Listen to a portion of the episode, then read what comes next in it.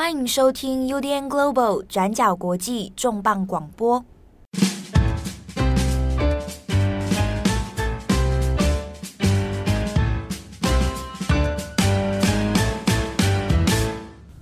Hello，大家好，欢迎收听本周的转角国际重磅广播，我是郑红，我是变奇啊。哎，过去的哎这几个礼拜哦，其实在中国的大家想必过得是蛮苦闷的啦哈，就是哎。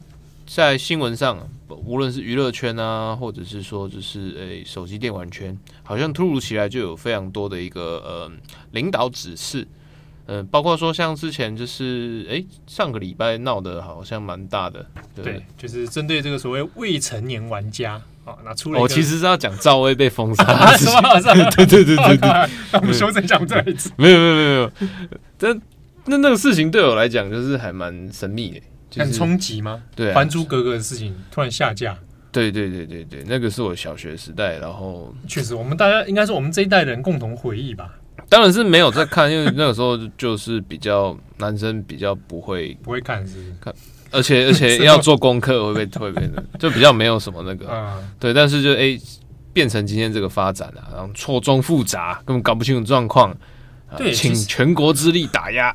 对，因为赵薇的相关作品，包括《还珠格格》嗯，就接连的在平台上面被下架。那当然，其实到现在，像台湾新闻也很多人在讨论这个嘛，说有各种的理由啦，哦，不啦不啦不啦。但是，呃，没这个所有的事情，其实中国官方都没有做任何真的白纸黑字的。指涉或者说明，所以这件事情很多也都在各说各话了，很像一个超大型的那种实境节目，就是跟当初好像范冰冰那个事情，对，有点像，就完全搞不清楚发生什么事情，然后就是很多说法，对啊，然后大家可以猜到可能有哪些风向，对。但今天不是要讲这个，今天其实是要讲就是跟呃娱乐圈、中国娱乐圈在同步线说的呃同一时刻，就是中国的电玩圈其实也发生了一系列的政策了。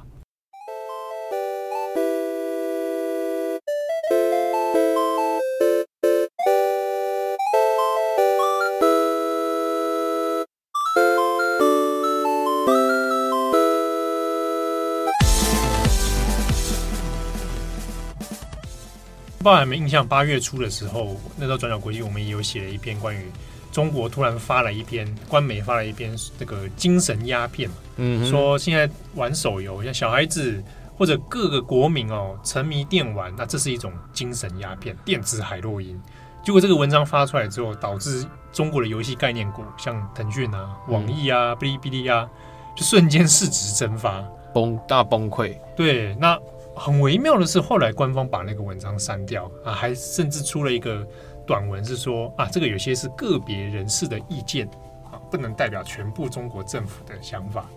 啊。整个事情现在走向开始怪怪的。嗯哼，对啊。那那一次之后，其实很多人也在讨论啊，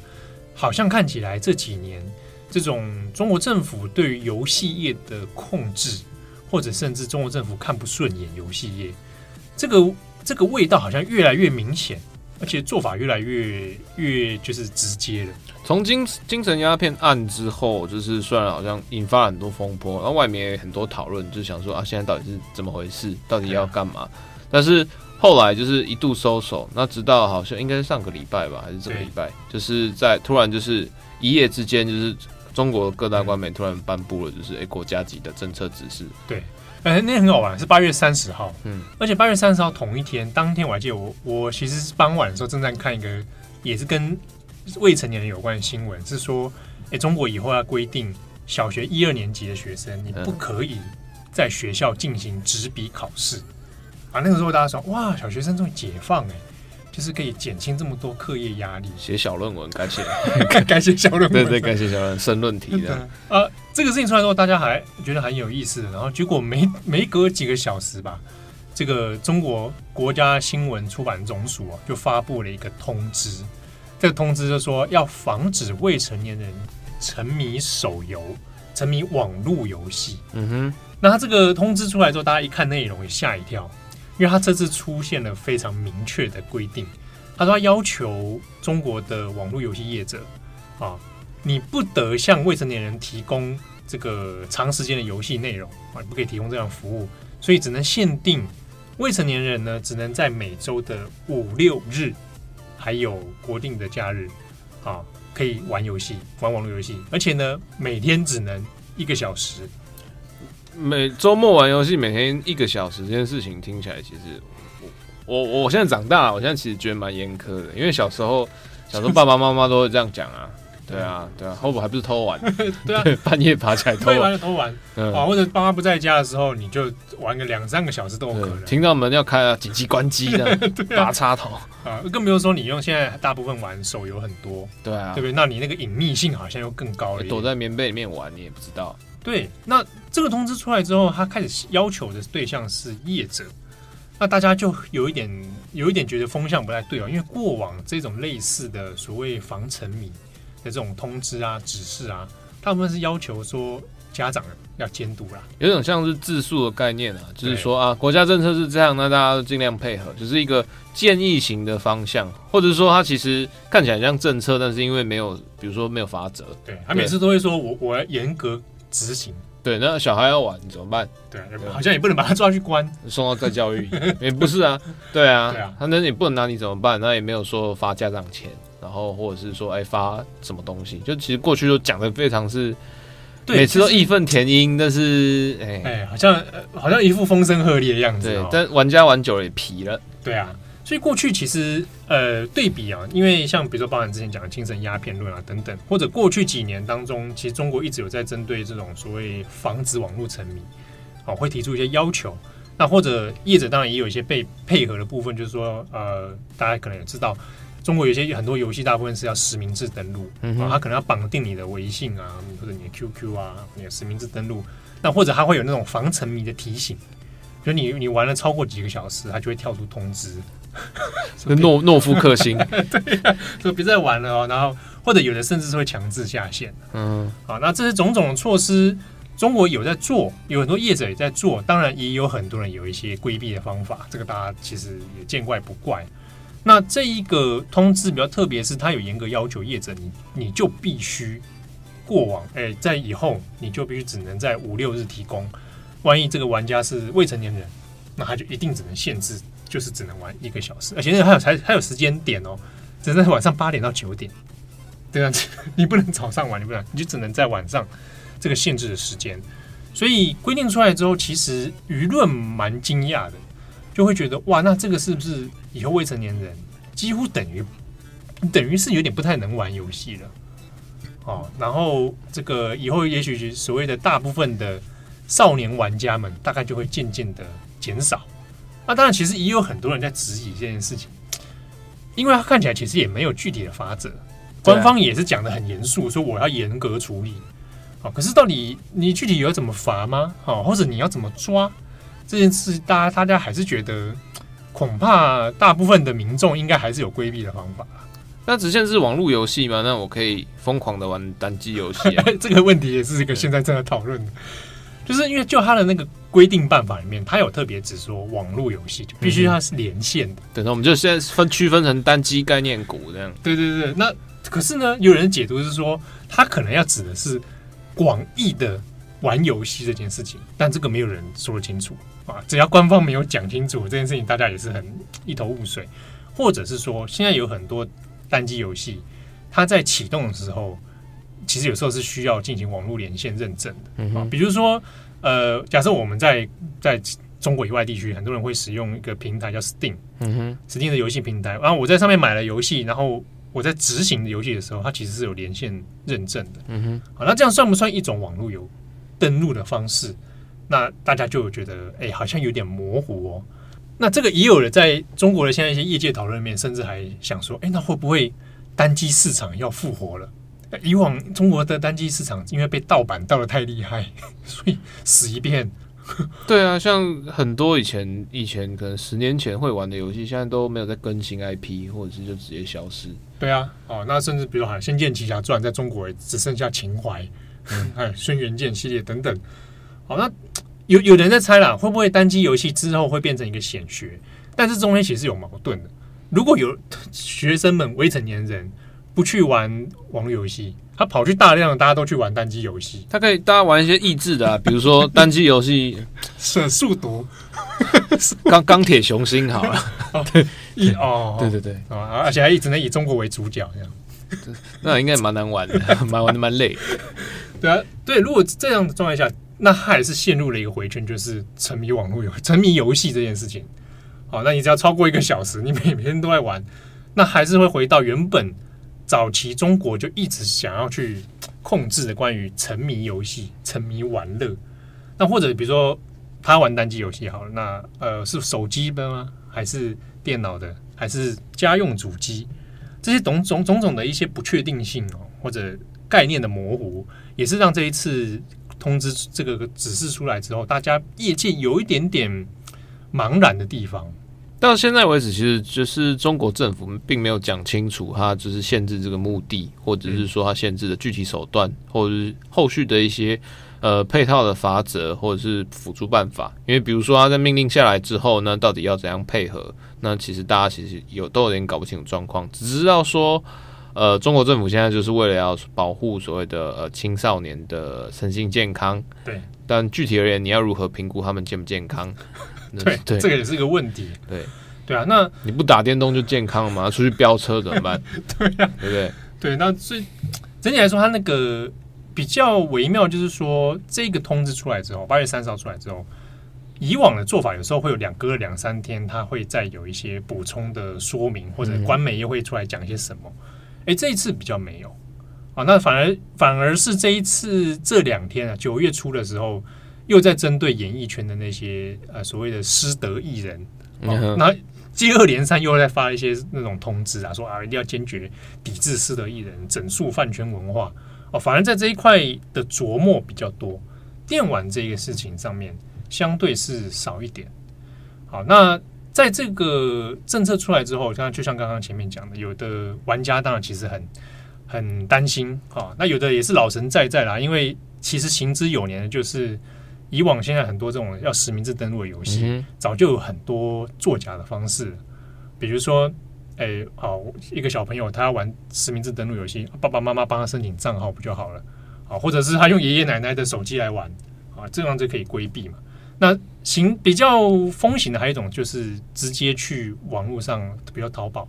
去租账号啊。现在有这种业者会提供，就是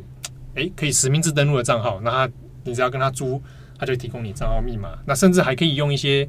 后台程式帮你去通过一些，比如说需要人脸认证的部分。人脸认证的游戏哦，哦，有部分不是全部。就是还要刷登录的时候需要刷，接下来会不会什么脑干要插线的？这就是整个 cyberpunk 了。对，对啊。那这种规避的方式，其实早就在中国行之有年了。所以，也有的人觉得啊，上有对策，下有对，就是上有政策，下有对策，可能也不是真的影响那么大。好，那另一方面是这一次的通知出来之后啊，倒是没有像上次精神鸦片那次一样。哎，就突然造成股价大波动，这次是有一点小波动，而且有多海外的市场就是哎，可能有新投资信心的问题啊，稍微波动一下，但伤害整体来讲没有很大。那可能外界或者业内人士也关心的是说，那这样的政策出来之后，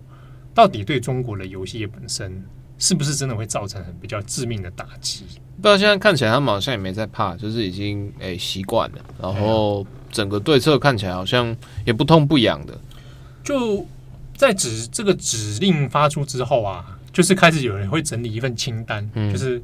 哪些业者现在已经跳出来说他支持了啊，然后这个清单整理出来就非常多啊，包含像腾讯啊等等、网易啊一大堆，还有那个原神的公司米哈游，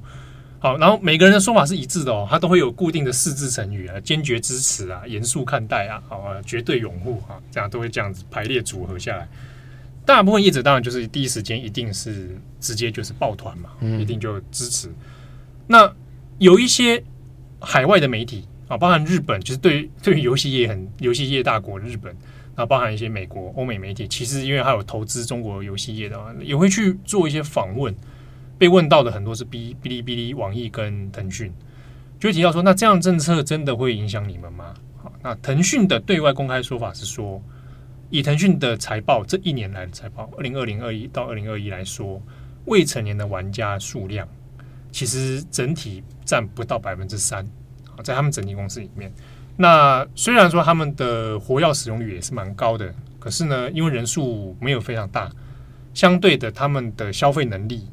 啊，会氪金的这个能力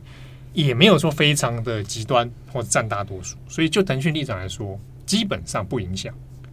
啊，那其他的像哔哩哔哩或网易的说法也是类似的，只是大家的数据的差别而已。那整体来说，业界的人士看法是。这份未成年人的防沉迷机制，短期之内应该会有一些阵痛期。那那个阵痛指的大部分是我在游戏开发上面，我可能要开始去设定一堆机制啊，比如说啊，我要怎么去设定一个新的。呃，认证机制啊，防沉迷的系统啊，就是先要玩游戏之前先解一道微积分，这样。对对。对对，玩痛苦啊，谁要玩？对，就是习思想，就是先这样先出来一下，啊、研究方法，对，摔烂我的手机，这样就直接认证了嘛，对不对？之类啊，好像也可以啊，对，对啊，那就是就开发者的角度，前期大家会有这种阵痛啦，那长期来讲。我自己看到的几个业者的说法，或者我们辗转透过朋友认识的业者说法，是认为，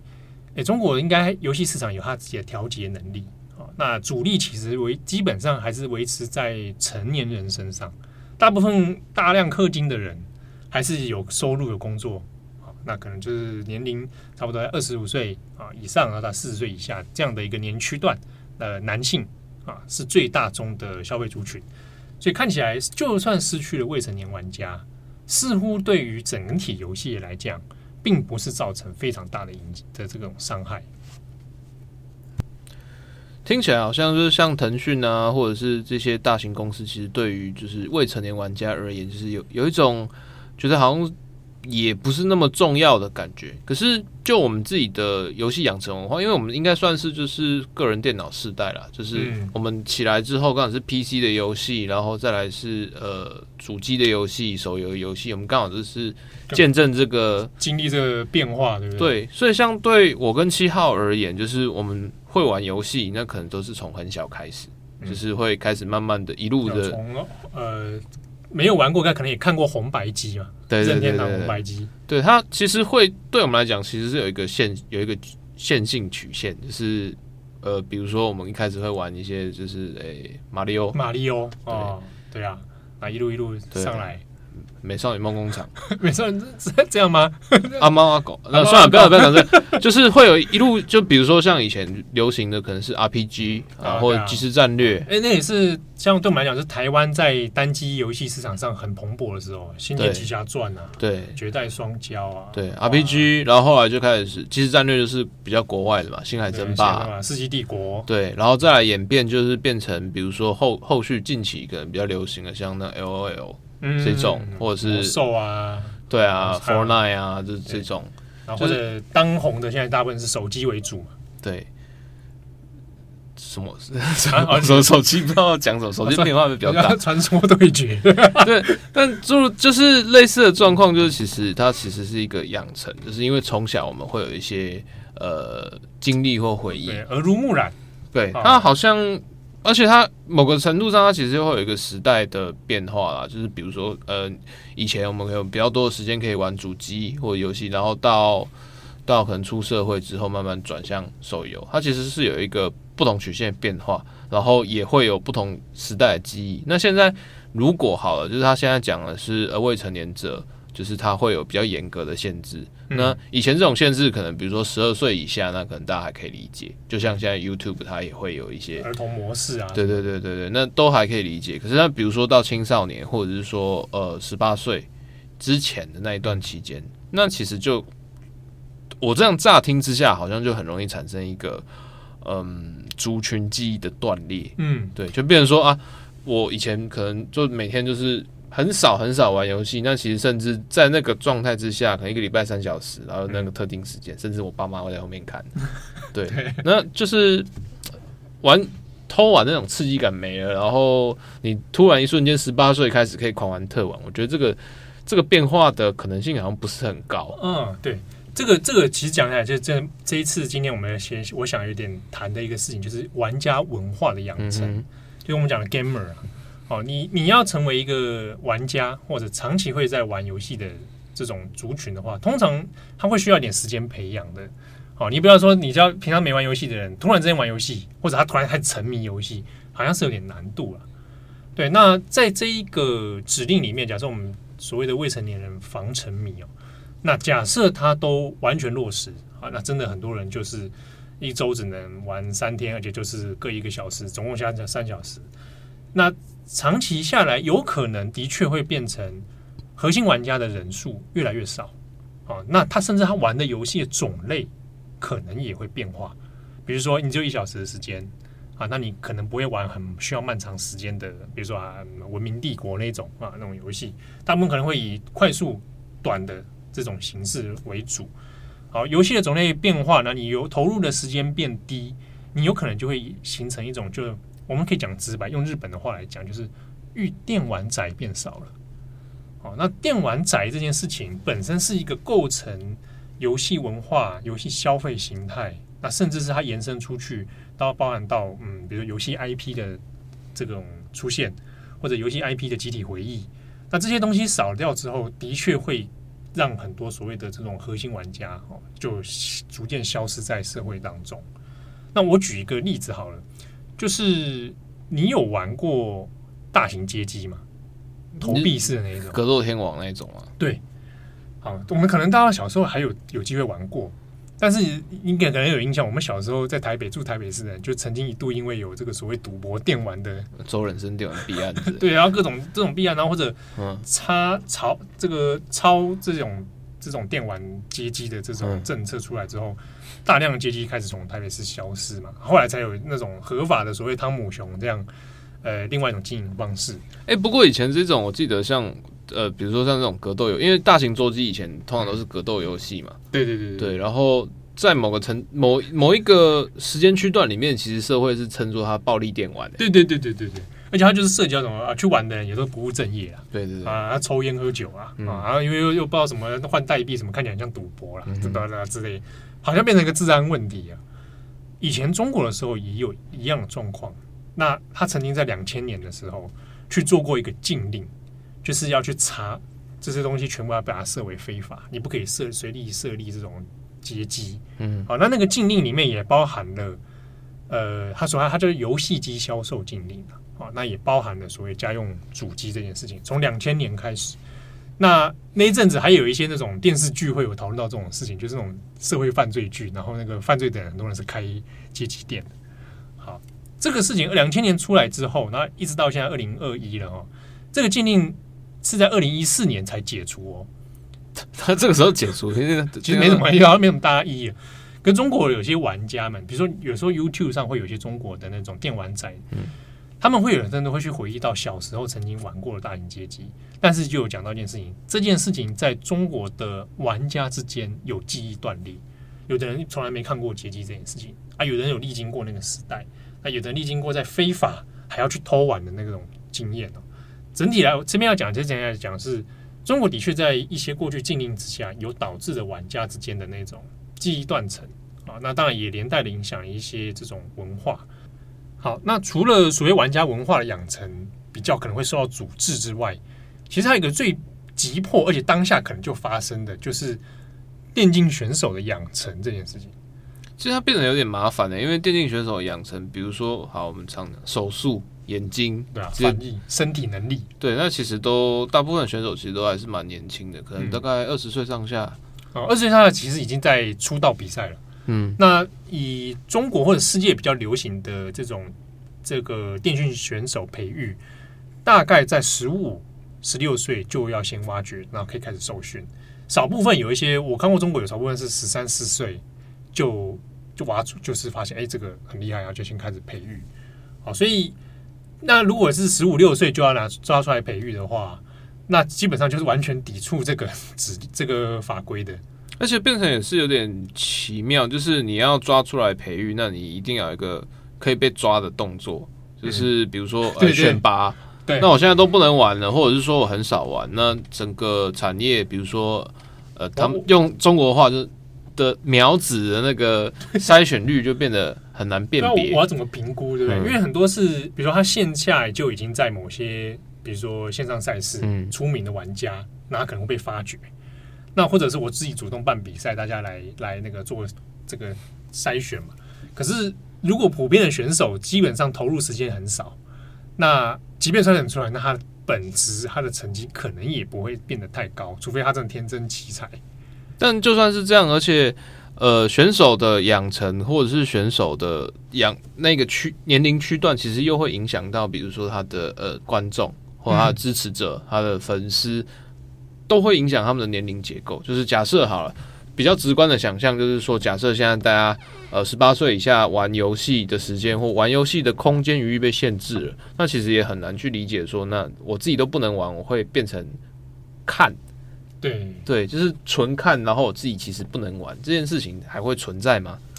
就会变得就蛮尴尬的啦。哦，那或者是说，你就算看了好了，也有很多这种喜欢看人家实况嘛。对，对，那看实况中间里面，你可能也会需要一些讨论或同才之间的那一种趣味感。嗯哼，就你的身边同学跟你一样，就只能五六日在那玩一个小时，那就相对起来那个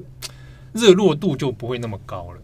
好，而且其实你就直接来讲，就选手来说好了，我们真的也许在未来会变成在中国，好，那我十八岁以上我才能培育成选手。嗯，好，非常健康、对对对，对完全是好青年健全的成年人，对好。那虽然说线下已经有些比赛是只能限定要成年以后才能比了，那好，那十八岁以后成为电竞选手，那他的职业寿命其实也受到限缩，诶，他少掉了前面那几年，可能有的在五二十五六岁就差不多要退退役到幕后去了，对啊，那整体来说，选手的寿命的缩减，可能也是让这一个电竞职业化、运动化这种整体的这个养成圈哦，其实也会受到蛮大的影响的。好，那这边哦，大概以上有几个这样的冲击。那我这边回过头来，可能帮大家先爬梳一下这个关于中国对于游戏业，它已经不是一天两天的这种控制。我们回到前面刚刚讲到两千年那个所谓的游戏机销售的事情，那其实有一个伏笔啊，我们后面可以放在放到后面来讲。回过头来讲一下，当初那个两千年的时候，那个两千年的时候，我们多大？国中吧，国中嘛国中刚上国中不久。对，那个时候应该我们流行的家用主机，除了 PC game，你那时候都常跑中国了，没有啦。我说台湾啦，想说那时候 没有啦。我那我们那个开放先锋，我们那个时候是 PS 啊，哦，比较多啊。然后任天堂应该是任 N 六四吧。嗯，对那个时候的中国呢，本来也想引进这些，但就没有办法啊。那以往像我们认知到那红白机啊，在中国的状态之下，就变成还有盗版的。嗯哦，那就比如说有个叫小霸王啊，它就长得跟红白机很像。那或者他们在中国要在这种禁令之下，它的销售策略必须改成说，这不是游戏机，这是学习机，这个这个嗯好，这叫做电视学习机。这逻辑有点像是以前以前念书的时代，不是都要那个电子饭词典。对电子词典啊，电子词典都多厉害多厉害，大家都在玩游戏，玩贪食蛇啦，玩什么的，中国的后来做法就是跟你讲一样，嗯，它真的就开始变成电子词典化，然后它其实本体是游戏机，但他讲他是说他是电子词典，然后就发售，然后它附电子词典，游戏机附电子词典功能。诶，蛮合理，因为电子词典它后来不是还要插卡，就是插卡要插什么英汉啊什么什么，然后后来就开始奇怪的卡就出来了，对啊，就用这种方式啊，甚至还有人说说很矛盾，说那个说自己是电子词典，然后上面没有键盘，这这那就是鬼扯嘛那种。好，那那几年呢，两千年出头的时候，呃，日商也一直很想进中国市场，包含 Sony，、包含任天堂。嗯好，那像比如说 Sony 二零零三年吧，那时候好像是要推 PS Two，那甚至在北京都办了那种产品发表会，觉得自己可以扣关了。那后来都是喊卡。哦，就是临时之间也不知道什么原因就就就中断了。那任天堂呢，也是多次想要去说想办法用用代理，或者用我直接跟当地的公司合资哦。比如说他们就出了一个专门 for 中国的，他们就任天堂当时就说是中国特供机啊，特 特别供应的。好，然后就是改造成中国符合他们法规啊，卖了一阵子之后呀，也好像不是很有那个赚头了。什么叫符合中国法规啊？比如说，它不能是高度娱乐用，它不能针对儿童销售，它的广告不可以有那种诶、暴力血腥，然后或者诶、你的特别族群要锁定在儿童啊，以往会有这样的限制。可是呢，这个禁令的出现，其实在中国市场里面，反而就像我刚刚讲的，诶、它有各种的变通方式嘛，而且反而是因变相的变成了水货市场很蓬勃。好，那所以游戏这件。禁制这件事情呢，管理这件事情，在当时后来的人来看，会觉得其实没有什么太大的功效。以前大概在两千年到二零一五年之间，就是那个时候中国的游戏开始慢慢的跟世界接轨。但其实我呃，就回忆来讲，其实没有感觉到说，呃比如说他们游戏机被查禁啊，或者是有很多东西没有代理。嗯、其中一个原因就是盗版，对，对，就是包括超超大量的盗版啊，然后极快速的盗版。对，那。盗版现象也的确是那个时候中国游戏市场中，其实也是算是他们扼杀他们自己业者的这个这种弊病啊，大量的盗版，那比如说甚至街机都给你盗版嘛，嗯、整个那个板块把你盗走，而且以前还有那个盗版汉化组，哎，对对对对对，盗版汉化组，那那一副部分，我看后来一些业者讲回忆是说，的确那一种盗版汉化组的出现，多少跟禁令有关了，因为你就是不让。游戏合法的进来嘛，嗯嗯，所以你就只能靠一些很热情、真的很想玩的人，他就是自己会去去私下搞这些东西。好，那后来呢，在在二零零五年的时候，中国首度就是要求业者，你应该要去管理所谓的沉迷现象。二零零五年那个时候，其实所谓的那个游戏机禁令也还没终止啊，可是已经普遍发现玩游戏的现象是存在的。好那二零零五其实还不是手游啦，大部分还是以 PC game 跟那个家用主机为主。好，然后到二零零七年的时候呢，因为手机开始逐渐的出现了，好，那开始呢，中国也开始针对说所谓应该要设计啊所谓的全面推广防沉迷系统这件事情。那在那段期间，就出现了后来所谓的，哎，你应该。学生应该一天只能玩几小时啊？怎么样才叫做健康的生活啊？等等啊？但这是大概从两千年以后相关的法律规定了。那我们刚刚前面有讲到那所谓“精神鸦片”这四个字，电子海洛因，也就是在那个期间开始被提出来。好，那你算一算，从两千年算好到现在二十一年过去了，其实官方的观念没有什么太大的变变化了。我其实不太了解，就是比如说像这几年，就是像中国的手机游戏，其实对外的输出，我不要说 IP 输出好，说的是比如说资金、资本，嗯，跟比如像是买了好多家的，就是那种外国的游戏厂商啊，比如说入股、入股、入股暴雪啦，或者是 Activision 啊，就诸如此类的。其实就市场而言，看起来其实是有一种蛮强势的。那为什么他要一直死打的，就是会沉迷儿童沉迷？就是这件事情，就是难道不能就是放任，或者是干脆就是哎、欸，对啊，这个这个背后逻辑有很多的猜测。好，那比如说，光是业界的高速膨胀这件事情，就会有人认为说，官方可能对这件事情是有疑虑的。那那个背后的疑虑在于，民间的企业是不是开始越来越不受控制？啊，不受官方控制，而且这个民间企业所直接联系构成的那个对象是大部分的青少年、年轻人这件事情，所以有人的预测啦是说，诶，也许中国官方在比较忌惮的在于说，你们这些业者可能开始会渐渐的不受控，那万一又出现下一个像马云这样的人，会开始跟中国有一点诶不太听话啊，或者是讲一些话会来讽刺政府的话，那对于中国政府的这种。呃，唯一专政好像会有一点构成威胁啊，那这是一种比较泛政治型的说法。好，那比如说刚刚讲到说啊，人家沉迷，我们在我们观点，我会觉得啊，说到底好像也是个人自由。对啊，沉迷沉迷这件事情，它有可能随着你的你的年纪，或者是说你的生活背景，它其实可能是一个阶段性的。对，那你就算叫集体沉迷好了，就是这个事情，其实，在世界各国看起来好像。好像很难，好像很难免，很难免，或者是说，就是你好像也没有真正造成一个很、很、很、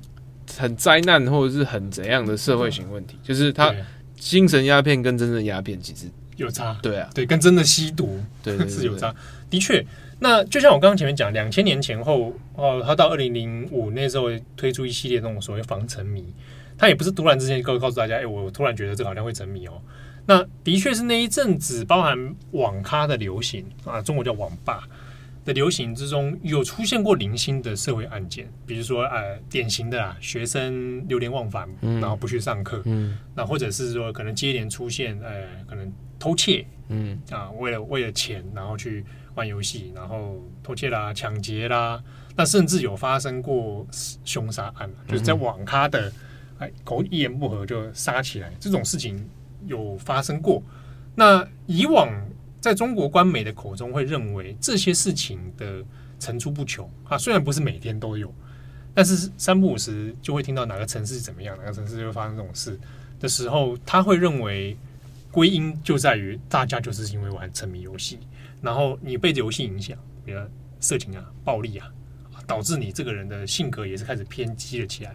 这些说法其实都是我们算是蛮常见的。呃，家父长底下的那一种对于游戏早期那种偏见嘛，嗯，哦，那的确他也，呃，我们讲是不是百分之百都没有影响也很难说啊。那的确在社会上看起来有一些事件上的关联，哦，那这也是为什么中国官方一直对于沉迷游戏这件事情有一点点是很在意的啊。那加上是说不只是青少年，近几年当中，随着中国游戏业发展手游的这种蓬勃，然后或者经济的过热。大家手上钱变多，那大型的这一种 大所谓大课长啊，哦，在游戏里面投资大量的金钱。那有时候会在中国看到一些那种报道，就是呃，比如说上班族，还有有有家庭的，然后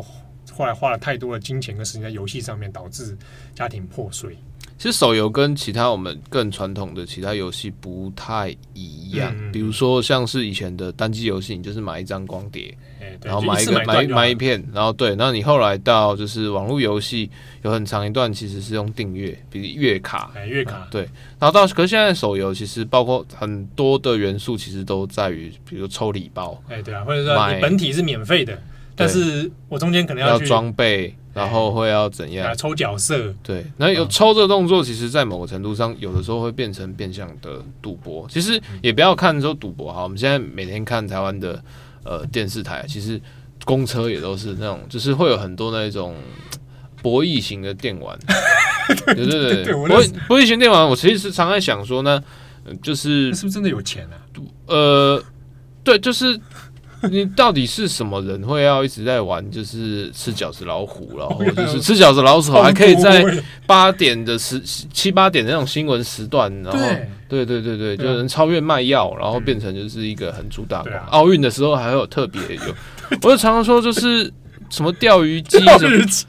我就不懂大鲨鱼来。但后来发现，其实就是它里面的一些筹码代币，其实它呃虽然说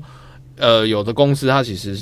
所有公司它都不会有直接的，就是筹码交易，但是它中间会有一些就是转换的方式，代币黄牛。哎，对啊，对，这跟跟日本打爬行狗一样。对对对对，掉小钢珠出来，谁要那个钢珠啊？对不对？对啊，我是要拿钢珠去换别的。对，但中间会有另外的跟公司无关的、跟游戏无关的人，但他们就是会出现，然后会有关收购你的这个东西。对，还有不同的汇率哦，然后就是不同的手续，就是中间它反而变成呃，除了。礼包，它这个行为，它就是有可能赌博性质之外，它确实是会有交易，而且也不只是博弈型，像比如说现在很流行的那种呃那种世界级的那种足球游戏，它也有就是 也会有就是抽礼包，还有就是它的点数，甚至还变成说就是可能在乌克兰那边还要租什么一个大型的工厂，变成全部在刷机台。对对对。对，呃，那比如说抽角色，嗯，抽球员角色，对对对。那其实有个很明显的啦，大家有时候上 YouTube 常会被投放一些有手游广告。中国我太太超讨厌那个。哦，那广告你有没有发现，它其实都有一个固定的模套路跟模式？如果是中国的话，就会说啊，一开始等级很低，嗯，好，然后怎么看别人好厉害啊，然后我战力五百万，对对对，然后我不知道怎么这等级低的选的玩家就要被霸凌，嗯，然后没多久，这个这个 玩家突然之间猛爆性的爆成长，开局就要玩地藏，烦死了，对。然后就你会发现，就是你要靠不断的充值刷钱，来强化角色之后，你就可以在里面炫耀，让自己高人一等。啊，这个是以往其实台湾玩家应该也很熟知，就是中国的网页游戏或者手游常常有这种现象，就是就是有钱就是爽嘛，哦，然后就是他就会开发一种那种机能，就是这种 VIP 机能，让你就是破坏平衡，但是就是有人会花钱，然后花的很爽啊，所以这样的现象的确，嗯，造成一些社会新闻案件中会出来说啊，有人花了太多钱，导致一些负面的结果。它确实有一部分是是有一种博弈成瘾性，对啊，或者是真的让大家上瘾。那所以中国官方才会一直会觉得说这件事情好像对于社会生产力是有负面效果的。哎，我换个想法，就是我们不要这样，我们开一个手游特区。哎，对对，就是跟像澳门一样，就把它圈在海南岛 整区，对啊，五 G 任你玩。对，对啊、买机票就是有那个 VIP 卡充值，你就疯狂玩三天三夜这样。哎、欸，好像不失为一种新商机啊。对对对对，其他地方都不能玩，就是小朋友到海南岛玩疯，暑假这样解放。对啊，所以在这变成在这地方就会变成说，好像对于沉迷这些就非改不可啦。那有一种分析，在中国自己的分析就讨论说，包含到最近有关娱乐圈的那种整治。大家都会比较常看到的那种词字眼，就是道德啊、善良啊、正向啊、那正确的价值观啊、好青年，似乎都在用道德来约束大家。不是你中间确实有一些什么什么性侵的啦、下药的啦，是确确实啊，确实啊，那个被抓那个那没话讲吧？嗯，对啊、呃，比如说反正会用这种方式来来约束大家之后，然后也影响到好像对游戏圈的这种约束的时候。有的人会想说，是不是某种程度上在塑造一种新的国家秩序，或者新的所谓的理想国民的样子？这件事情其实蛮蛮矛盾或蛮吊诡的，因为比如说像是这几年来，我们大家在读，比如说《独裁者指南》或《新独裁者养成》，其实都有提到一件事情。那无论是说是像是几个世界上比较著名的强权国家，大家都会用呃，比如说呃，娱乐。或者是说色情，或者是说呃游戏，或者甚至运动来麻痹就是群众的不满。嗯，对，所以就是在过去其实都有提到说，就是比如说呃，虽然我可能管制你的网络管制，但是我不会管制你的娱乐，我甚至会鼓励你去娱乐，因为娱乐它其实是一种内需的消费。嗯，然后再来是娱乐，它其实可以释放很多的呃社会压力跟情绪，所以那个时候就娱娱乐致死。嗯，对的某某一种状态里面，它其实会反而反而是，如果你是集权国家，你其实会更希望大家去呃呃服用这种精神的鸦片。嗯，所以那变成猫吊诡出来，就是我们其实知道中国的现在的社会经济状况，它其实到了一个呃某某某一种某一种门槛啊，就是变成说，就是在过去可能几十年经济的成长。然后社会的相对局部开放等等等，它其实到了一个程度，已经开始跟现在要重新收回去那一种，哎，听党走，然后就是时不时又从什么习思想啊，啊高度管制啊，对，思想道德约束越来越强，对，然后或者是说，其实社会的政经压力其实是不是越来越大？那在这个状态之下，就是就呃传统的常态逻辑来讲，其实是应该要。多为你这些东西啊，制造一种哎、欸、歌舞升平，或者是这种我们用台湾的语境来讲，给你一点小确幸那样。对对对对，然后有点好像久而久之，你耗费在这上面的时间越久，好像你对于政治的关注应该就会相对越少。对啊，甚至说像比如说像中国啊，像呃前阵子在讲那个躺着。躺平文化，躺平文化，对。那如果是独裁者的话，那如果最好就是给我躺着。对，就是年轻人呢，这样子的话，其实也还好。虽然说可能对经济会生产有压力，但是就眼前的那种，当然最好大家都冷漠于社会，冷漠于人的境。那对于服从，其实才是一件好事。所以他有很多的一些政策上的矛盾，反而让我觉得有点有点想不通。他要想要制造出一个非常积极但积极进取，但不会。独立思考的人，这件事情我就觉得有点矛盾，怪，对不对？对对对，这个我觉得的确也是现在在目前来看哦，比较难以看透背后逻辑的。因为的确，比如像一些包含在中国的一些做新闻资深的记者，或者台湾的相关做中国新闻的人，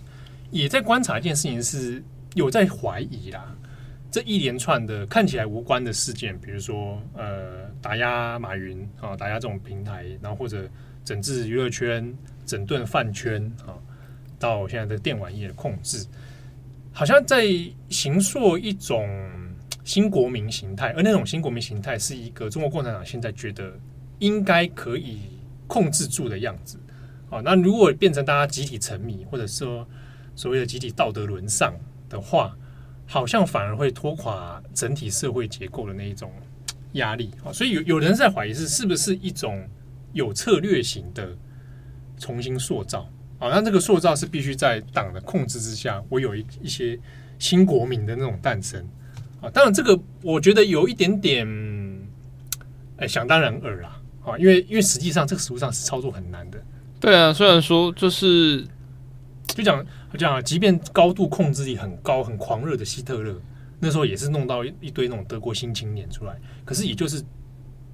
一时，而且局部，然后还是因为有战争的关系，才去有办法去这样塑造。你现阶段已经不像红卫兵的那个时代的时候，或者是说，就是应该这样讲，就是你不让人家玩游戏，你不让人家追剧，那就等于会制造出红卫兵啦。那其实中间还是有一个对，有个逻辑，对啊。你说他不让不让他玩，他就。乖乖的跟党走嘛？那听起来只是会变成一个无聊的青年，然后，但他会不会成为一个忠心的青年？这个好像还有一点对，所以其实是没有必然的。其实你就还是回到过来刚刚讲那个伏笔，两千年那个所谓游戏销售禁令，嗯，当时的一些资深玩，现在的资深玩家就说，简单来讲四个字：禁而不绝。他这件事情是没有没有真的被你扼杀掉的，听起来真的很像鸦片，到底是怎么回事？对，那你说你现在那样弄这样搞？孩子们就这样乖乖的变成你要的样子吗？呃，其实讲起来也很难，尤其是已经玩过的小孩。哎、不过我必须要讲，就是虽然说，呃，游戏这件事情，或者是人对于所谓的这种冒险，或者这种想要偷玩、那种刺激的追求，虽然没有办法禁绝，可是整个科技的演变其实也不太一样。就比如说好了，就是呃，像呃过去哈，我们以前常会讲冷战时代啊，就是会有人进偷偷渡那个。好莱坞的电影到苏联去，对对对对对对。对，但现在问题是你现在在市面上找光碟都不容易了，然后都串流，那查禁变得容易了。你以前的游戏可能是单机，是一张光碟，我现在电脑都没有光碟机，我甚至没有电脑。对，所有东西都是要线上。那我它的操控对于中央的管控，或者是说就是对于管制是相对比较容易的，比较容易查禁的。你比较比如说像 iPhone 给你，它如果中国那边不上下。不上架某一个特定的，好，比如说反共游戏，对，那那你也不太可能，就是透过很能稳定的透过越狱，然后挂 V VPN，然后等等等，它其实变得盗版的成本变得很高，然后或者是说，就是现在的形态其实反而让流通流通方式非非官方的流通变得非常的困难。对啊，它反而现在有一种做法是，因为其实国外厂商也在看嘛，就是。这会不会影响之后其他国外的厂商要在这里发行游戏，或者我投资？像腾讯也有很多外厂在投资，那会不会有所影响？那甚至是也许一个趋势就变成专门你就是独立一区。啊，那比如说现在中国有一些游戏，像呃台湾也也蛮流行那个 Minecraft，嗯，就有中国版。它专门只有在中国版，你要在中国盖长城哦？没有啦，它就是只能盖长城，只能盖墙。对，反正就是有一个中国自己限定的版本，它可能也是一部分内容和谐掉，或者用词要改掉之类的。好，那连 Steam 这个平台之前也在吵很凶，就是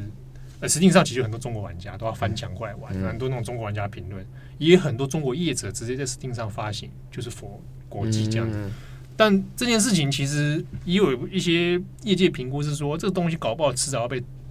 中国整治，因为你的光是你在海外的税这件事情，中国共产党可能就会觉得我好像没收到税啊。好，那 Steam 这边是已经在研发，而且要上线，就是 Steam 中国版，就是你就是中国玩家，就是专门自己去上这个区域里面的